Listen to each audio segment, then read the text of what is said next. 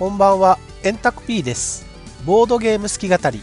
このポッドキャストは自分の好きなゲームについて好き勝手に語る番組です。今回はスペイン産の異色のサッカークラブ運営ゲーム、タイムオブサッカーについてゲストの方と語ります。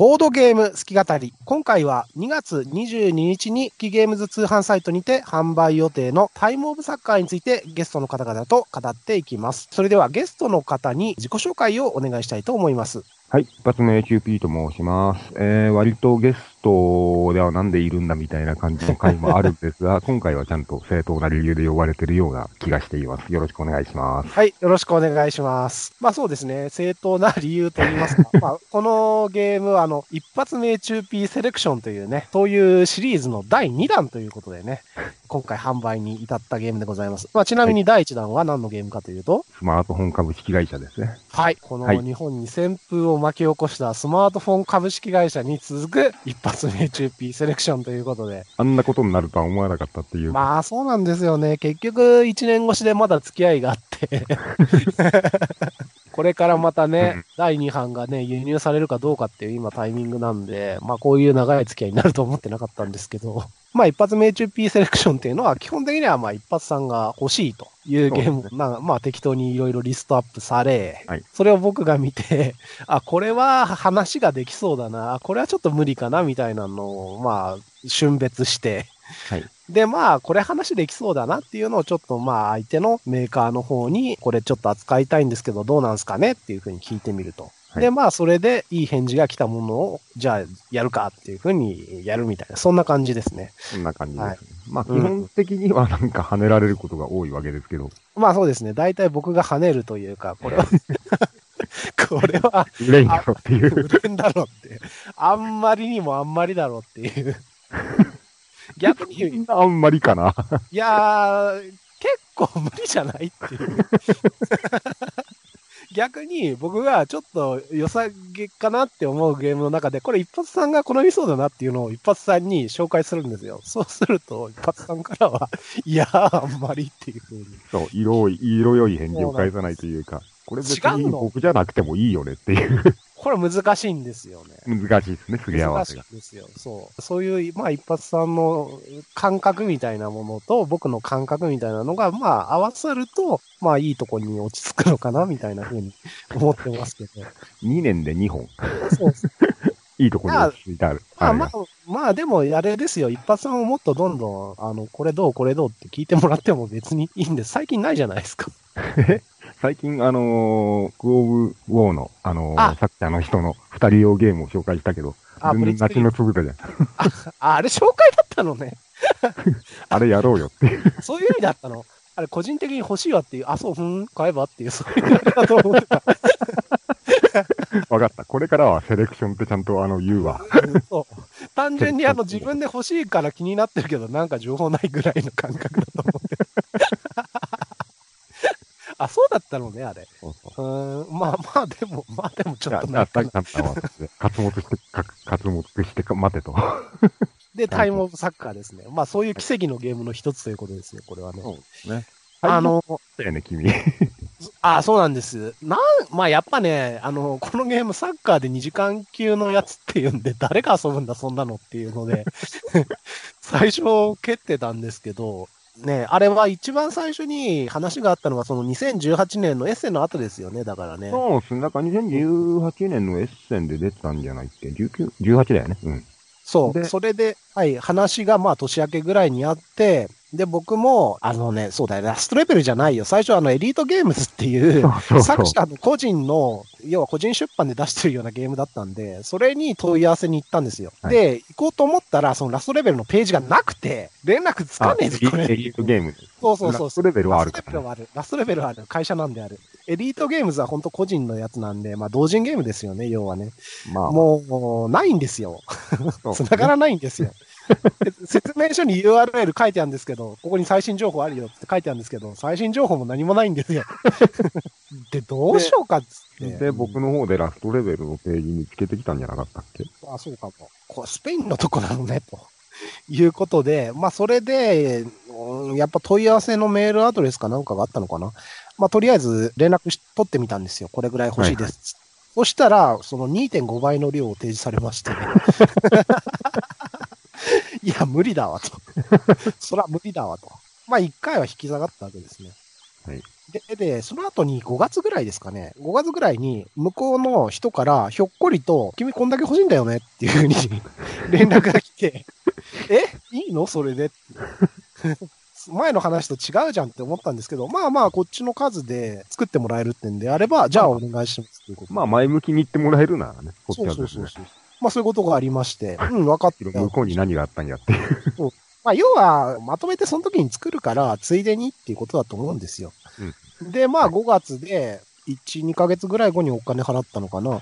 それで輸入できると思うじゃないですか。はいで、そしたら、そのなんか工場の夏休みかなんかで、ごめん、完成が遅れるんだみたいなことを言われて、結局、製品が完成したの9月ぐらいかな、そうですね。になったんで、すよ。うん。我々としては、あの1ヶ月、2ヶ月後なら、7月、8月ぐらいには、あれじゃないかっていう。で、そこからか送るのにかかっても、ゲームマには間に合うんじゃないかみたいなね。そうまあ全然、うん、まあまあ、むもうむしろ現場なんかもう待たないで、さっさと着いたら売っちゃおうぜぐらいのノリだったんですけど、その時は。それが9月になってようやく完成し、あなんだこれは秋現場ぴったりかなみたいな風に思ってたらですよ。はい。そっから全然商品が動かねえんですよ。こんな話をして誰が喜ぶんだって話なんですけど、いきなり、まだ全然ゲームの説明もしてないんですけど、そういきなり愚痴話から始まってるんですけど、スマホの時と同じやん。ひどいな。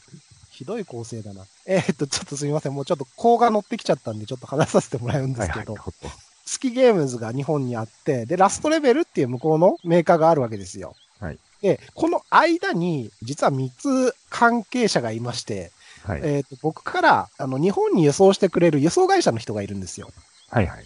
で、輸送会社の人ってのは日本の人なんですよね。はいはいはい。で、そこからスペインの輸送会社の人への連絡が行って、うんで、スペインの輸送会社から今度ラストレベルが関係している倉庫の方に連絡が行く。うんはい。でそうすると、倉庫からスペインの輸送会社に渡されて、スペインの輸送会社から日本の輸送会社に渡されて、それがスキゲームズに届くと。まあだから間に3つ挟まってるわけですね。はいはい。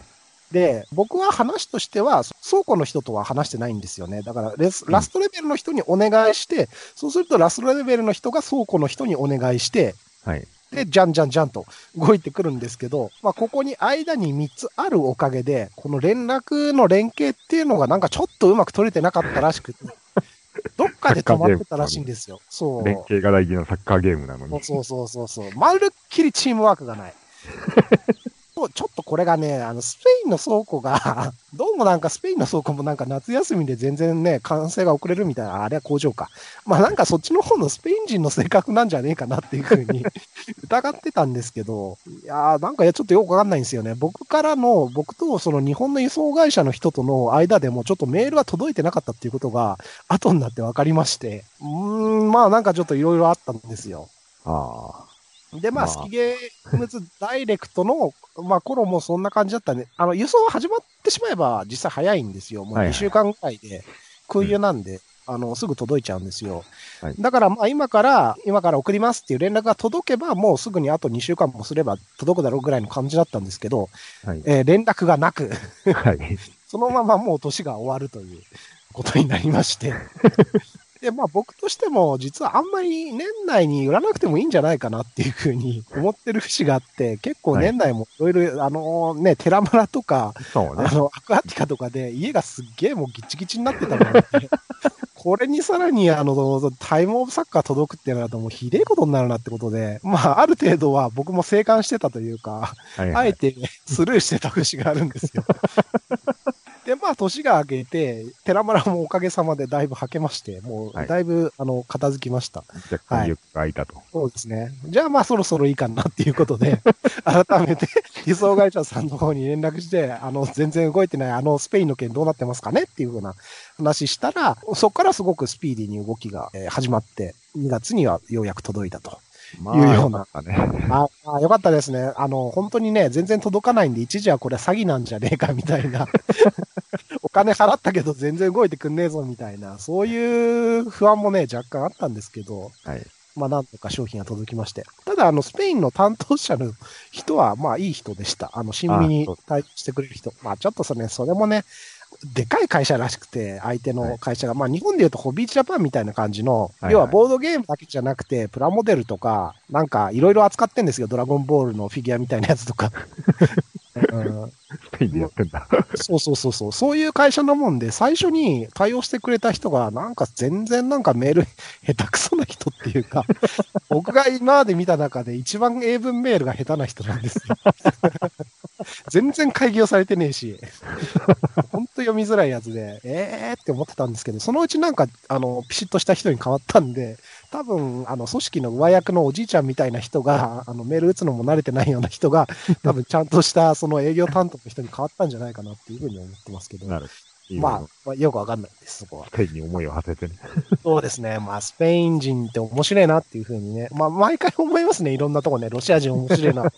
チェコ人面白いなとか。うん。いや、日本人は真面目ですよ。はい。うんはい。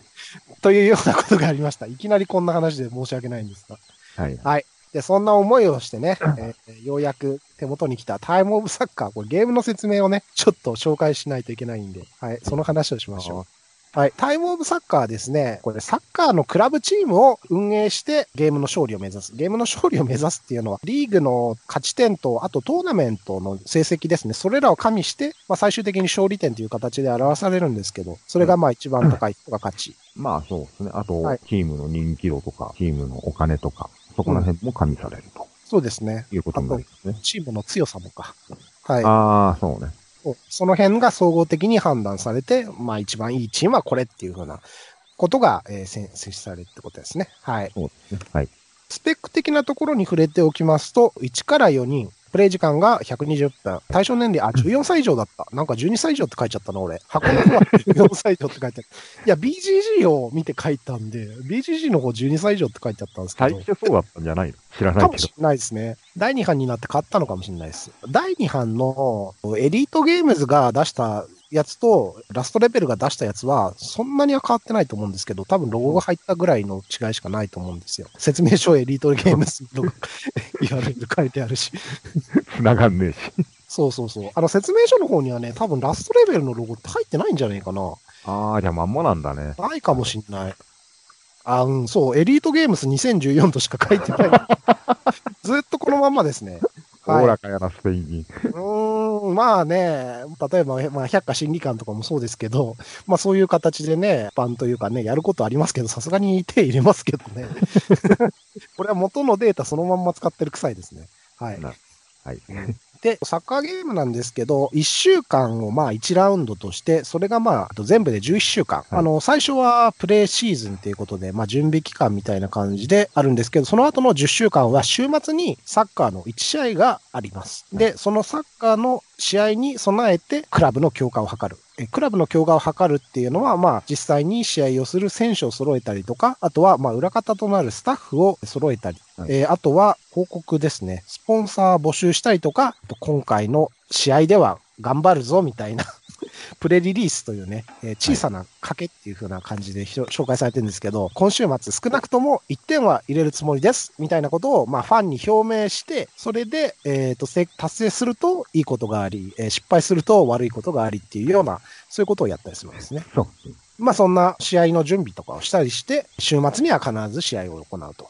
はいゲームの後半にはトーナメント戦にも参加して、そうですね。でまあ週末にやるのがリーグ戦で、はい後半にやるのがカップ戦、トーナメント戦ですね。トーナメント戦。はい。はいというのをまあ並行して進めて、まあ11週間にわたって試合をするとはいいうような、はい、そういう内容になっています。はい。で、このゲーム、何がまず異常かというとですね、はい。11週間あるわけですけど、うん。1ラウンド1週間、全部毎日やるんですよね。あ、そうです。1ラウンド7ターンというか、月曜日ターン、火曜日ターン、水曜日ターン、木曜日ターンとかやるんで、結局プレイヤーが意思決定をする機会が、まあ66回ぐらいあるんですよ。あの月曜日はもう自動的に終わっちゃうんで。まあまあ、うんその時点でおかしいよねっていう。そうですね。普通のゲームのなんていうか、ラウンド数とか定番数って大体20回ぐらいが基本なんで、まあそれに比べると完全に多いと。うん。うん。まあ、その分やることはストレートというか、そうですね。この間、テンデイズゲームのあの、田中間さんと話したんだけど、はいはいはい。今のが流行りの形って、あの、要するに一手番に複数のなんというか、あの、意はいはいはいはい味を持たせるみたいな、はいはいそうはいいうはい。ゲームが非常に多いと。そうですねまあ、ラセルダさんのゲームとかそうだよね。ラセルダだよ。それはもう完全に。うん。で、それに対してタイムオブサッカーのなんて愚直なことかという。ああ、まあね。確かにそうです。まあ、あとね、ルチアーニとかもありますけど、手番の前後にフリーアクションとか言って、はいはいはいあのメインアクションの他になんかいろいろやらせたりっていうのがあるじゃないですか。ありますね。はい。で、それの計算が結構めんどくさかったりみたいなのもあるんですけど、まあそういうのもないんで、まあ手番にやるべきことはもうそれだけっていう分かりやすさはありますね。そうですね。うん。本当に愚直。それで70、あ、66ターンやらせるっていう。そう。とはいえ、ゲームの大部分って買い物なんですよ。そうですね。うん。で、買い物なので、あの、先立つお金がない場合は何もできないみたいなことも結構あるんですよね。あと、あの、基本的には、まあ、あの、街を模した、あの、ボードがあって、うん。そこをみんな車を走らせて、タイルを取得していくみたいな感じはいはいはいはいはい。なんですが、本当にゲームの最後の方になるとタイルが切れるそうそうそうそうそうそう。ので、実際の手番はもうちょっと少なくなるかなっていう。うん、そうですね。まあ、この前やった時は最終1ラウンドはもうすぐにタイルなくなっちゃって、じゃあ、後のマーケットで買い物するラウンド全部飛ばしねっつって、ほとんど。何もせず試合だけして終わったみたいな感じだったんで、まあ、大体そういう感じになるんじゃないかと思いますけどね。まあ、あの、通常ルールでやればそうなりますね。うん。まあだ、ゲームの大部分がそういう買い物のターンで、これが結構ね、独特というか、ユニークなシステムなので、すごくやりごたえがある。これ、この部分だけでももういいんじゃないか。まあ、だいやいやいや、まあ、大体この部分だけですよね。大体そう一枚ですね。まあ、それであの、戦車を獲得したりとかいうのそうそうそを、あの、街中車を走らせて、そのタイルがあるところに着いた人が取れるみたいな。そうそうそうそうそう。だから、一般的な運営シミュレーションというものにあと、ちょっとち、感覚は違うというか、ああ、確かにね。はいはいはいはい。まあなん、なんかあれですよね。数字上げ下げするっていうような感じではないですよね。そうですね。うん。スタートったーっていう。うん、ただ結構あ、あの、計画性というか、やっぱ結構考えるんですよね。そこの車の進め方っていう言い方するとなんだそれって思うんですけど。いや、本当にスペインの街並みってめちゃくちゃ一方通行が多くて、あの、目の前にあるタイルを取るためにすっげえ遠回りしなきゃいけねえじゃん、これ、みたいな。そういうことがよかって。で、このために2手番かけてここに行く前に取られちゃうんじゃないか。まあ、もう先取りなんで。っていうようなことが結構あって、一手の重みが結構あるというか。取れなかった場合を考えてここにそうそうそうそうみたいなね。そうそうそう次の、次の候補はこれだみたいな。そうそうそう。はいはいはい。ありますあります。あの、スタートプレイヤーだからうまいこと取れたけど、俺、いこのターン後手番だったらもう完全ダメだったみたいな、そういう緊迫したタイルの取り合いみたいなのが結構あるんですよ。なんか本当にもう一方通行だらけで、神楽坂かみたいな。そう。いやー、すごいですよ。あ、思わ、笑っちゃいますよね。思わずね。なんか、あれだよね。だから一説にはスペイン牛が多いからああなるっていう。えー、あ、いや、そう嘘だけど。嘘だけど。スポーツとか普段見ないし、馴染みないから、そういう運営シミュレーションとか言ってもどうなのかみたいな人もいるかもしれないけど、そこは心配ないです。本当に。ないっすね。確かに。行った、取った、やったっていう。そうそうそうそうそうそう。あの、僕、割ともっと、もう、そんなにあの難しくないゲームだと思ってたんですよ。あの、よくあるじゃないですか、宝石のきらめきとか、うん。ああいう感じの、あ、欲しいのは、まあちょっと手間かかるけど、まあそのうち取れるだろうぐらいの感じだったんですけど、すっげえなんか激しい取り合いなんですよ。まあね、チーム強くするにはこの選手だみたいなのあるからね、みんな。そうそうそうそうそう。だからもう僕はあのタイルの先取り競争みたいなところがもう結構激しいんで、それだけでもうゲームとしての濃度というか密度っていうのが、あ、十分保たれてるなっていう、そういう安心感というか、興奮感みたいなのはね、ありました。よかったです。それはすごくね。割と、思ってたより知能レベルは低かったんだけど、それでも楽しいっていう。なんかね、思ってた方向とはちょっと違ったんですけど。違うね。いや、でも面白かったんで、いや、よかったです。あの、濃密な感じはあったんで、よかったですね。初期のスタッフだと車って3つしか動かせないわわけなんだけど、そこでタレントスカウトというのもやっぱりタイルで出てきてはい、それで優秀な人を取るとコストはかかるけど車がより多く動けるようになるとか、はいはいはいはいはいはい。そういうとこだよね。だから選手も取りたいんだけど、それだけにかまけてると後半きつくなるよみたいなね。ちゃんとそうなんです。育てないとみたいな。そうそうそう。あの、僕と一発さんが特にあの対照的な動きをしていて、僕はあの、選手をとにかく入れて、もう試合に勝つぞ勝つぞっていう風な感じでやってて、一発さんは最初にまずスタッフを強化してっていう風にやってたんですよ。やってました、はい。で、そうすると、まあ僕はあの試合に勝てるんで、もうチームの人気もうなぎ登りでいい感じになるんですけど、一発さんは試合は引き分け負けとかばっかで、なかなかうまくいかなかったです。こういうゲームって基本的に NPC って弱いはずじゃん。あの、はいはいはい。NPC のチームが入るんですね。あのそうです4人でやるゲームなんだけど、リーグ戦は 6,、うんあの6チームでやるので、NPC のチームが2つある中立チームと言われる。うん。で、普通そういうのって勝てるじゃんっていう頭なんです。PC ゲームとかであの、うんやってた身としては。はいはいはいはい。勝てねえんだ。え、負けんのっていう。えー NPC 無慈悲に強いですからね。無慈悲に強い。しかも NPC 後半になるほど強さがあの、やばく現実に、あの、例えば、あの、我々プレイヤーがなんかうまくいかなかったとか、ちょっとこのラウンダーしゃがみだみたいのがあって、そうそうあの、停滞する場面も出てくるんだけど、NPC は本当に無慈悲に強くなってくんで、対戦カードの組み合わせっていうのがもうゲームの開始時にランダムで決まるんですけど、まあ、それで僕は最初の方に NPC と当たることになったんで、まあ、そういう感じだったんですけど、後半で NPC 当たる人は、超強化されてる NPC と白真の勝負を繰り広げることにっていう、まあ、最後まで気が抜けないゲームでしたね。ですね。うんだから、結局、あれだもんね、我々がやった時も6チーム中4チームぐらいが上位で争っててみたいな感じになった。はいはい。まあ、あの、NPC が1チームとプレイヤーチーム1チームが 優勝戦線から脱落し、みたいな感じになっちゃったんですけど。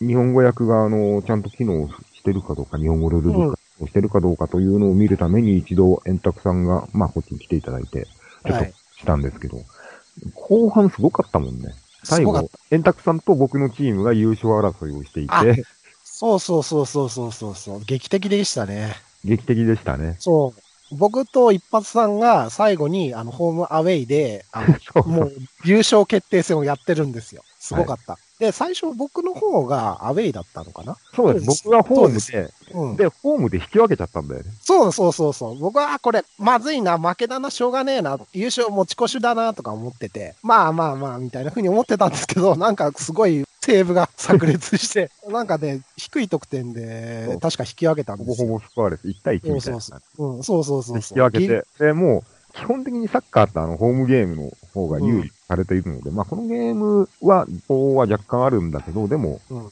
実際のサッカーほどじゃないわけだけど、まあ、そうだね。うん、ホームで引き分けてアウェイで勝たなきゃ優勝できねえのか追い込まれてからの最後5-0勝利っていう。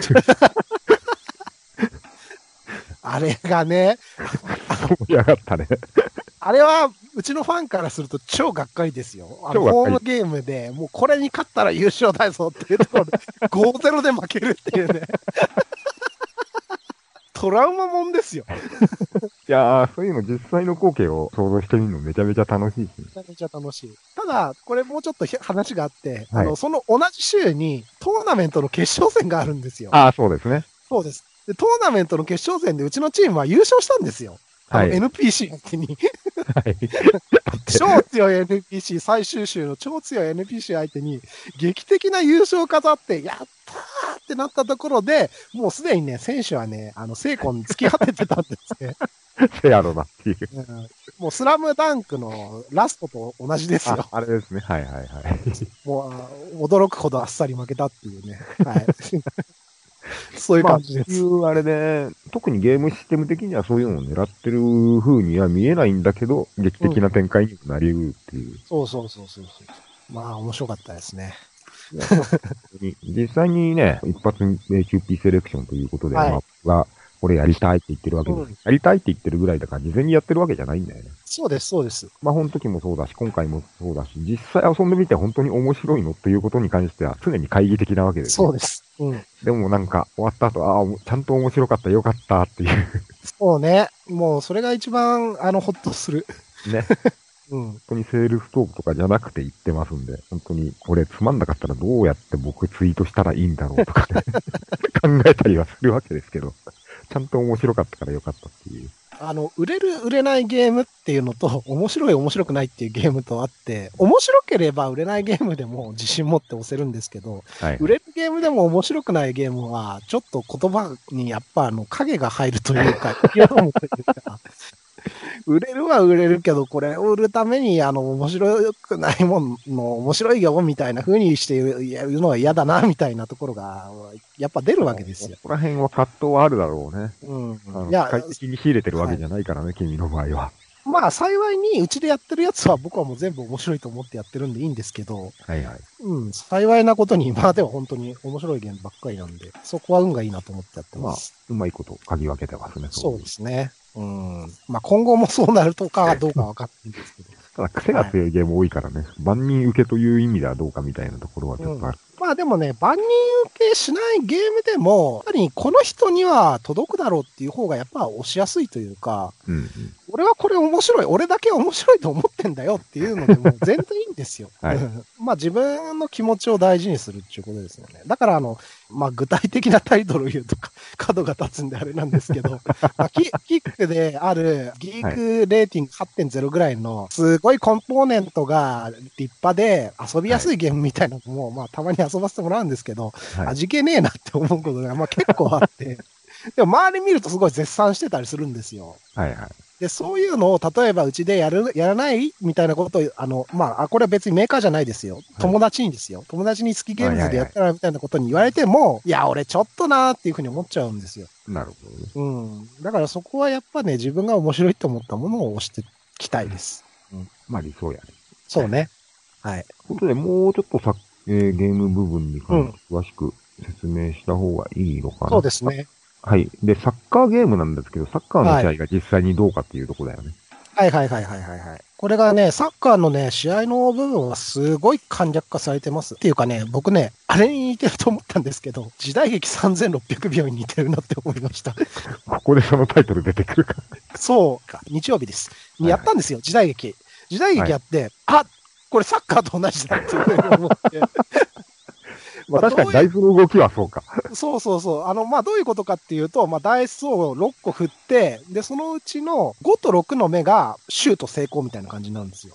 そうですね。まあ、はい要するに、あの、チャレンジできたシュートというか。そうそう。あの、シシュートして、ゴールの枠の中に行ったゴール。ボールそう。枠内に飛んだボールです。そう、枠内に飛んだボールです。ただこれはい枠内に飛んだボールなので、まだそれが決まったかどうかはわかんないみたいな感じですよ。はい。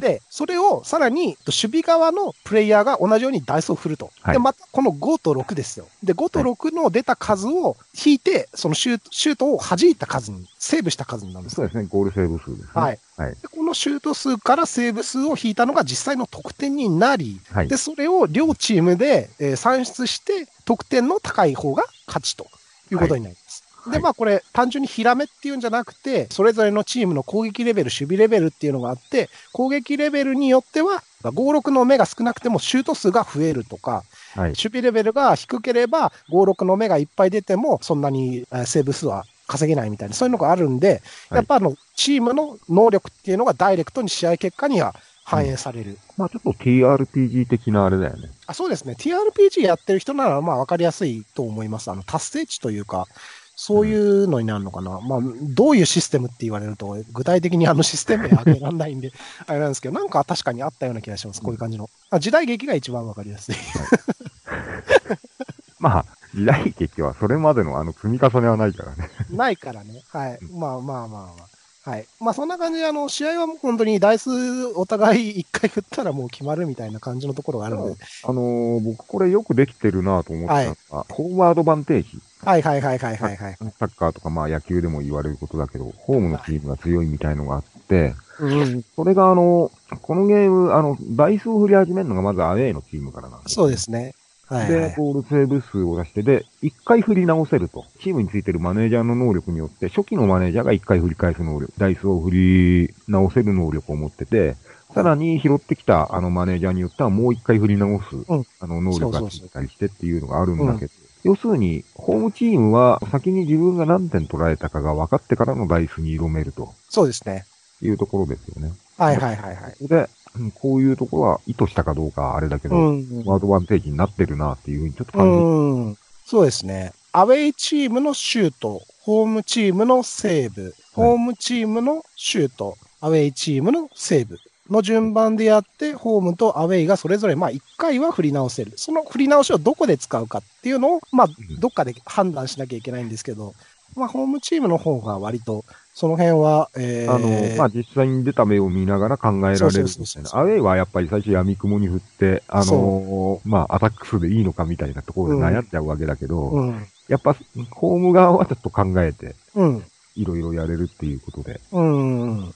そういうところはなんか非常にいいなと思いました。いいですね。あの、一回振り直しがあるっていうだけで、あの、やっぱダイスのデメって、まあ結構ぐっちゃぐちゃというかもう読みようがないんで、一回振り直しがあるっていうだけで、だいぶ期待値のところに収束しやすい、あの、納得しやすい結果にもなるし、あと、判断でね、あの、この数値だとどうなのかなみたいなのが、あの、うん。で、振り直したら余計悪い数値になるんじゃねえかみたいな、ね。なるなる、なる。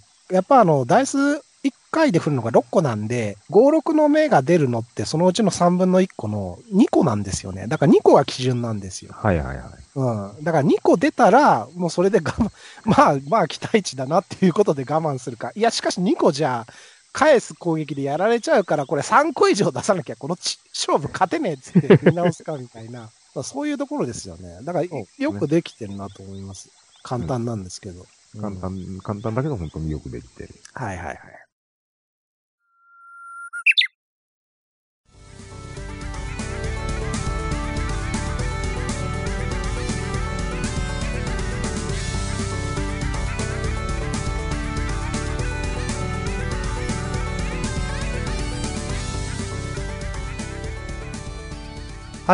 というところで、今回の好き語り、一旦区切りとさせていただきます。